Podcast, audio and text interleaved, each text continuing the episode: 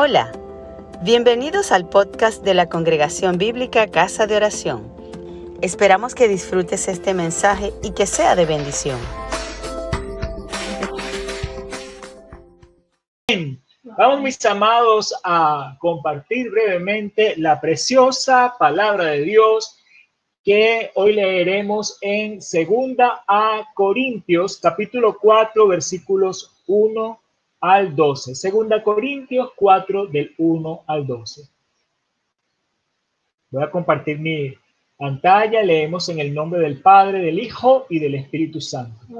Por lo cual, teniendo nosotros este ministerio, según la misericordia que hemos recibido, no desmayamos. Antes bien renunciamos a lo oculto y vergonzoso, no andando con astucia ni adulterando la palabra de Dios, sino por la manifestación de la verdad, recomendándonos a toda conciencia humana delante de Dios pero si nuestro evangelio está aún encubierto, entre los que se pierden está encubierto, en los cuales el Dios de este siglo cegó el entendimiento de los incrédulos para que no le resplandezca la luz del evangelio de la gloria de Cristo, el cual es la imagen de Dios. Porque no nos predicamos a nosotros mismos, sino a Jesucristo como Señor y a nosotros como vuestros siervos por amor de Jesús, porque Dios que mandó que de las tinieblas resplandeciera la luz, es el que resplandeció en nuestros corazones para iluminación del conocimiento de la gloria de Dios en la faz de Jesucristo. Pero tenemos este tesoro en vasos de barro para que la excelencia del poder sea de Dios y no de nosotros, que estamos atribulados en todo, mas no angustiados, en apuros,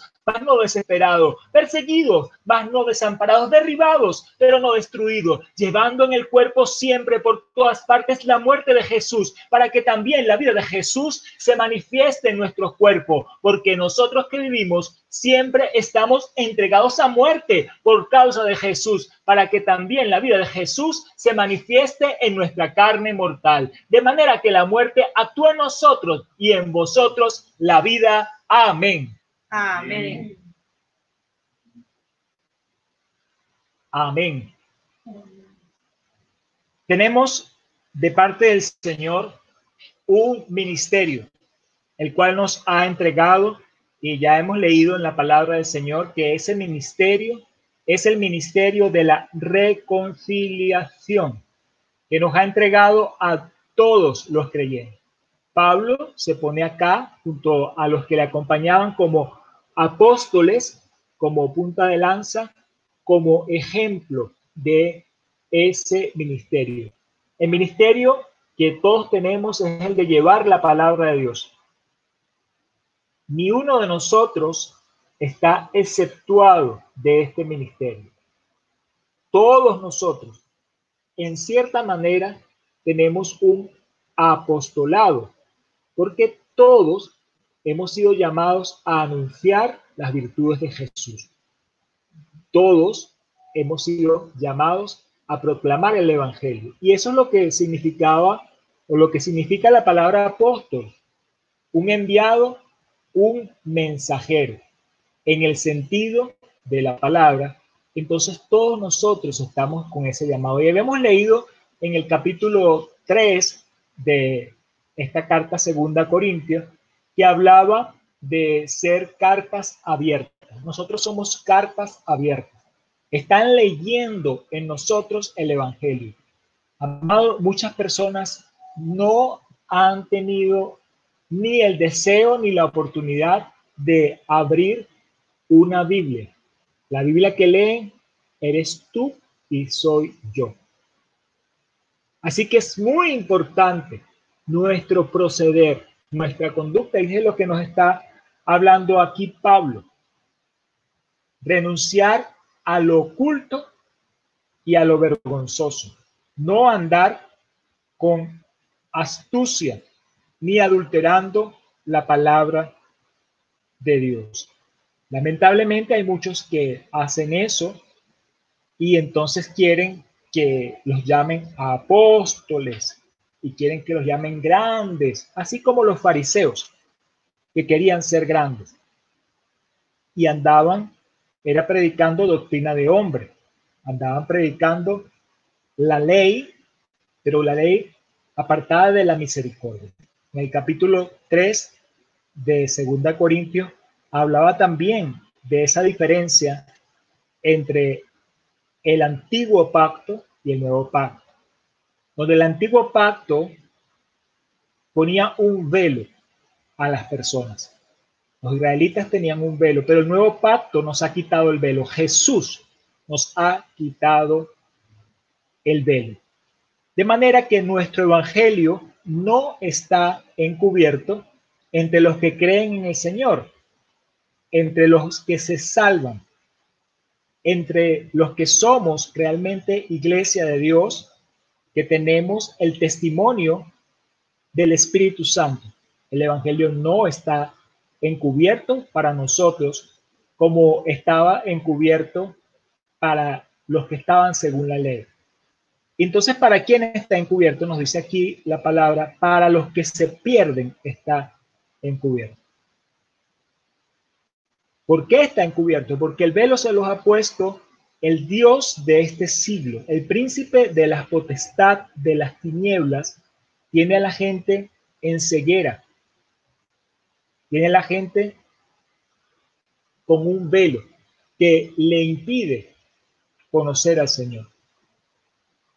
Mis amados, Jesús es la solución. Si bien nosotros somos cartas abiertas de Jesús y están leyendo en nosotros, no es para que nosotros nos prediquemos a nosotros mismos. No es para que nosotros nos creamos alguna cosa. No es para que, por así decirlo, vengan a mi iglesia o formen parte de mi grupo o me sigan a mí, sino es para que reflejemos la imagen de Jesús y la persona ponga su mirada en Jesús y siga a Jesús y confíe en él. No podemos predicarnos a nosotros mismos, sino predicar a Jesús. Ahora, a Jesús verdadero, Jesucristo como Señor. Y muy importante cuando decimos de esta palabra, predicar a Jesús como Señor. Muchas personas les encanta hablar de Jesús como Salvador. Qué bonito, porque Él me libra del pecado, porque Él me libra de la condenación, porque Él me perdona. Qué bien. Pero muchas personas no quieren que se le hable de Jesús como Señor. Tengo que someter mi vida a Jesús. Si yo soy carta leída del Evangelio, entonces tengo que estar sometido a Jesús para que la gente lea a Jesús en mí. Jesús mismo dijo, no todo el que me dice Señor, Señor, entra en el reino de los cielos, sino el que hace la voluntad del Padre que me envió. ¿Cuál es la voluntad? Que conozcas al Hijo de Dios y le sigas. Entonces predicamos a Jesús y es muy importante, mis amados, que prediquemos a Jesús como Señor. Y entonces nosotros qué? Como siervos, como esclavos de Jesús por amor de Dios. Por amor a Dios, porque Él hizo resplandecer en medio de las tinieblas hizo resplandecer la luz. Ah, entonces uno empezaría a decir, bueno, si tú eres realmente hijo de Dios, entonces tienes que estar bien. Como hay muchas doctrinas y grupos religiosos que ahora dicen, no, si eres hijo de Dios, entonces, bueno, lo que viene es este, todo lo material para ti, toda eh, la felicidad, toda el camino, eh, digamos, fácil para ti. Pero no es eso lo que eh, mostró el apóstol y lo que nos dice la palabra, sino que el que quiera seguir al Señor tiene que estar dispuesto a padecer como Él padeció tenemos que entender que tenemos que recibir del Señor también la tribulación, estar dispuesto a pasar sufrimiento. Jesús mismo, como Dios misionero, él dejó su trono, su majestad, él se humilló, se hizo hombre, obediente hasta la muerte y muerte de cruz. Y entonces nosotros, ah, soy hijo de Dios, ah, soy un hijo del rey. Entonces yo como hijo del rey tengo que estar en un palacio. Mira, el palacio lo vamos a tener, pero está reservado en la eternidad. Y como hijos del rey, por la voluntad del rey, entonces tenemos que actuar como ese unigénito hijo del rey, como Jesús, dispuestos a negarnos a nosotros mismos, dispuestos a pasar todas estas contradicciones que pasó el apóstol, pero contradicciones que pasaba, pero puesto la mirada en Jesús, fortalecido por el Señor. Entonces dice, mira, nosotros estamos atribulados en todo, pero no estamos angustiados. ¿Qué diferencia el que está en el mundo, que pasa tribulación y lo que tiene es angustia? Estamos en apuro, pero no nos desesperamos. O sea que sí pasamos tribulación, sí pasamos apuro. Estamos perseguidos, pero no desamparados. Perseguidos. La iglesia ha pasado persecuciones y las sigue pasando y las pasaremos porque no estamos exentos. Es parte de la vida cristiana pero no desamparados. El Señor nos ampara en medio de las persecuciones. Derribados, pero no destruidos. Dice, llevamos en el cuerpo por todas partes la muerte de Jesús. Hermano, tenemos que llevar la muerte de Jesús, dispuestos a poner nuestra vida también para completar las aflicciones de Jesús, de forma tal que en otros se manifieste la vida que otros puedan conocerlo.